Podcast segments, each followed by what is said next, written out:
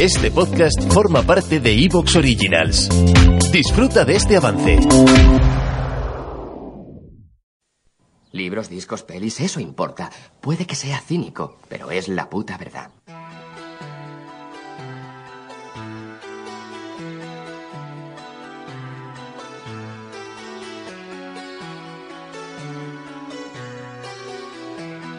Luces en el horizonte con Luis Martínez.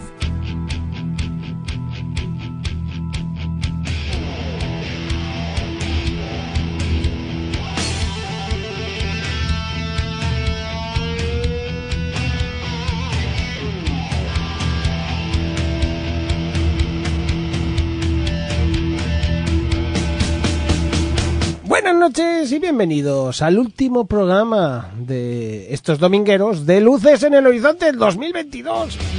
Sí, señor, tenía que acabar en algún momento y aquí estamos en este programa tan especial como es el 11 por 17. Me cuesta decir estos números ya dices, ¿cómo se dice? Decimos séptimo, se dice. Claro, es verdad. A ver si la cabeza nos funciona bien. Es verdad que son fechas que las cabezas nos van reguleras, ¿verdad? Nos ponemos de comer hasta arriba, de beber un poquito más de lo normal. Eh, nos ponemos, sí, sí, sí, nos ponemos y nos vamos a poner en el programa de hoy tan peculiar, tan especial con vuestra participación, hablando de los límites del humor y la verdad que vamos a tener varios debates interesantes que seguro os van a gustar. ¿Vamos a por ellos? Pues venga.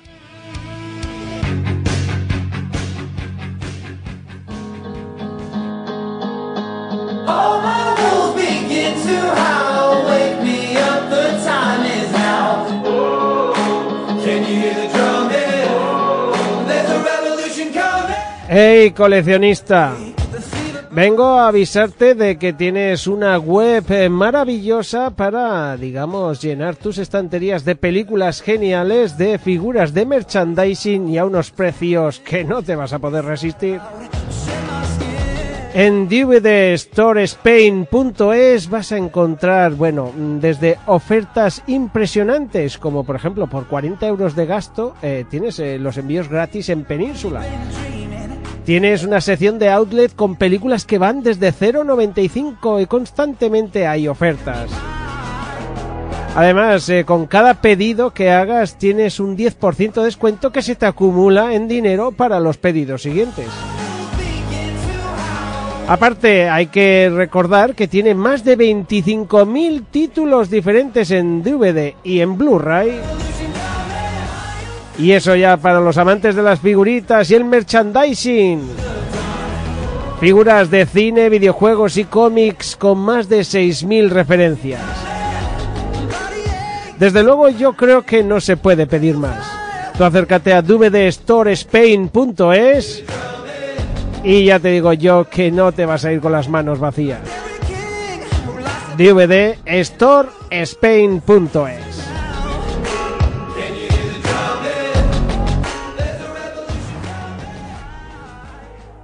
Luces en el horizonte con Luis Martínez Vallés.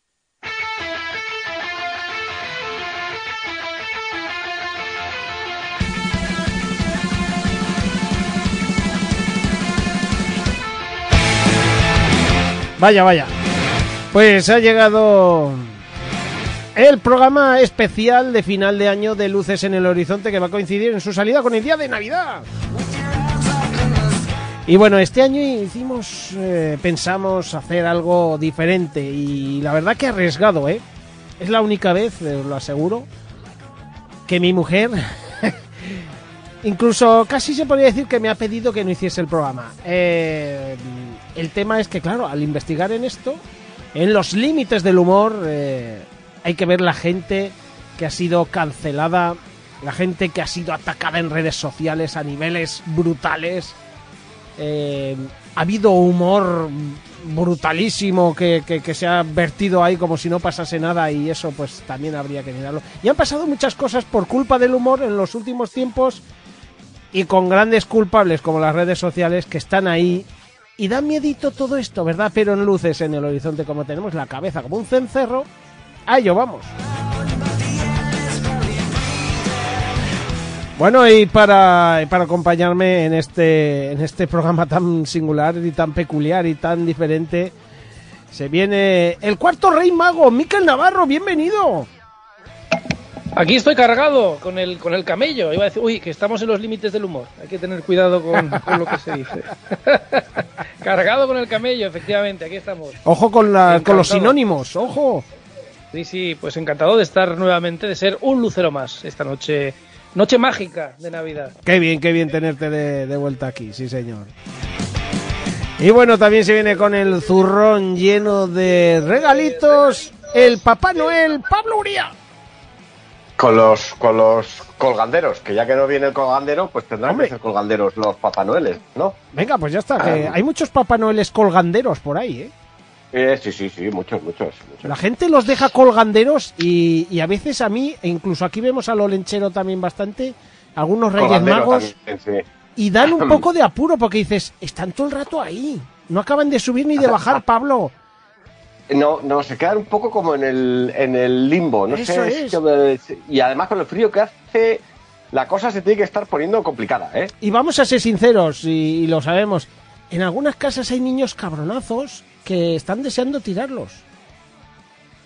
Bueno, yo ya me he encontrado más de uno en mi, en mi terraza eh, cuando eso, ¿eh? Por eso, por eso, que es que existen esos niños, esos niños que dicen, ¿y si corto esta cuerdita, qué pasará? Pues que se va a caer el, el olenchero. Y luego tiene que, tiene que bajar para recuperarlo. Claro, que O es que mamá. se, se va a caer. Ay, ay, ay. Bueno, pues, eh, pues, pues fijaos, eh, vamos a estar hoy con el tema de los límites del humor. eh, esto, ¿cómo se me ocurrió a mí? Pues se me ocurrió de una forma muy curiosa cuando un día estaba buscando algo para ver en las distintas plataformas, me metí en Netflix y vi la serie Afterlife. Y es verdad que Ricky Gervais a mí siempre me ha hecho gracia. A mí eh, lo que le he visto siempre he visto que es más bruto que, como se dice en mi pueblo, más bruto que un arao. Eh, realmente es destroyer, es... Pero es un tío que siempre me ha hecho gracia porque valoro mucho también el hecho de que sea valiente y lo de ahí, claro, es más fácil cuando, cuando el millonario como él, que él se jacta de serlo, que igual con de otras formas. El caso es que yo tenía en mente, y esto no la descarta, algún día hacer un programa de la película increíble, pero cierto, porque me parece un- una ideaza. Una ideaza. Acercaros a ella y ya me lo comentaréis. Pero, ¿qué, ocurre? Que veo la serie Afterlife y me pareció una maravilla. Hasta tal punto que dije, guay, pues igual algún día le hago un podcast y tal.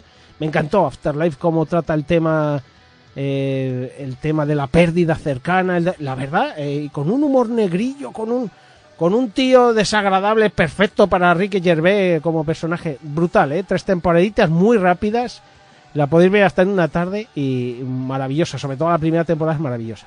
¿Qué ocurre? Que cuando la acabas te sale como sugerencia otras cosas de Ricky Gervais. Y aquella tarde, no sé por qué, de repente digo, coño, un monólogo de Ricky Gervais, Humanity. Bueno, me voló la cabeza.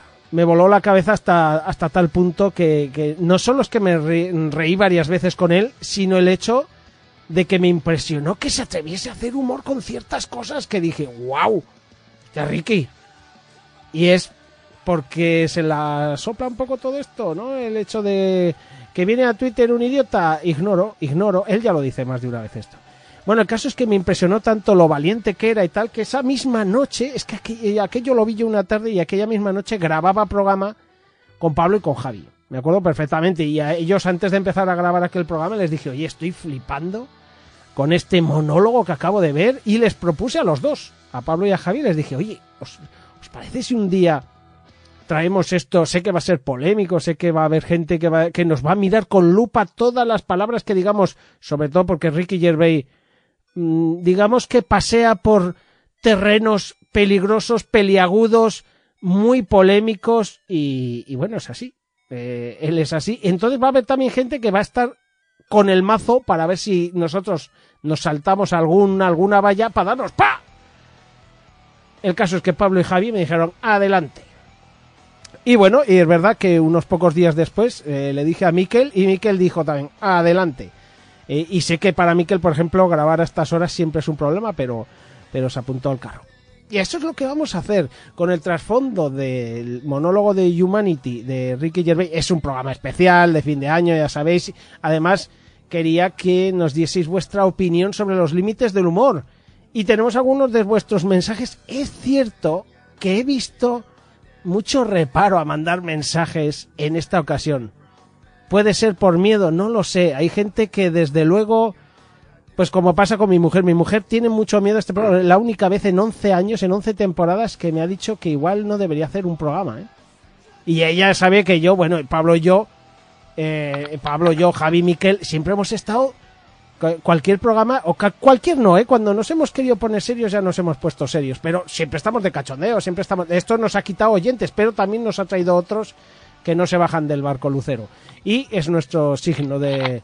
eh, es una de nuestras identidades el hecho de reírnos, de pasárnoslo bien, de repente salirnos de la tangente y hablar de natillas, Pablo, por ejemplo, ¿verdad? Natillas o de petit suisse. Natillas, sí. Claro. Sí, sí, de jamón de york.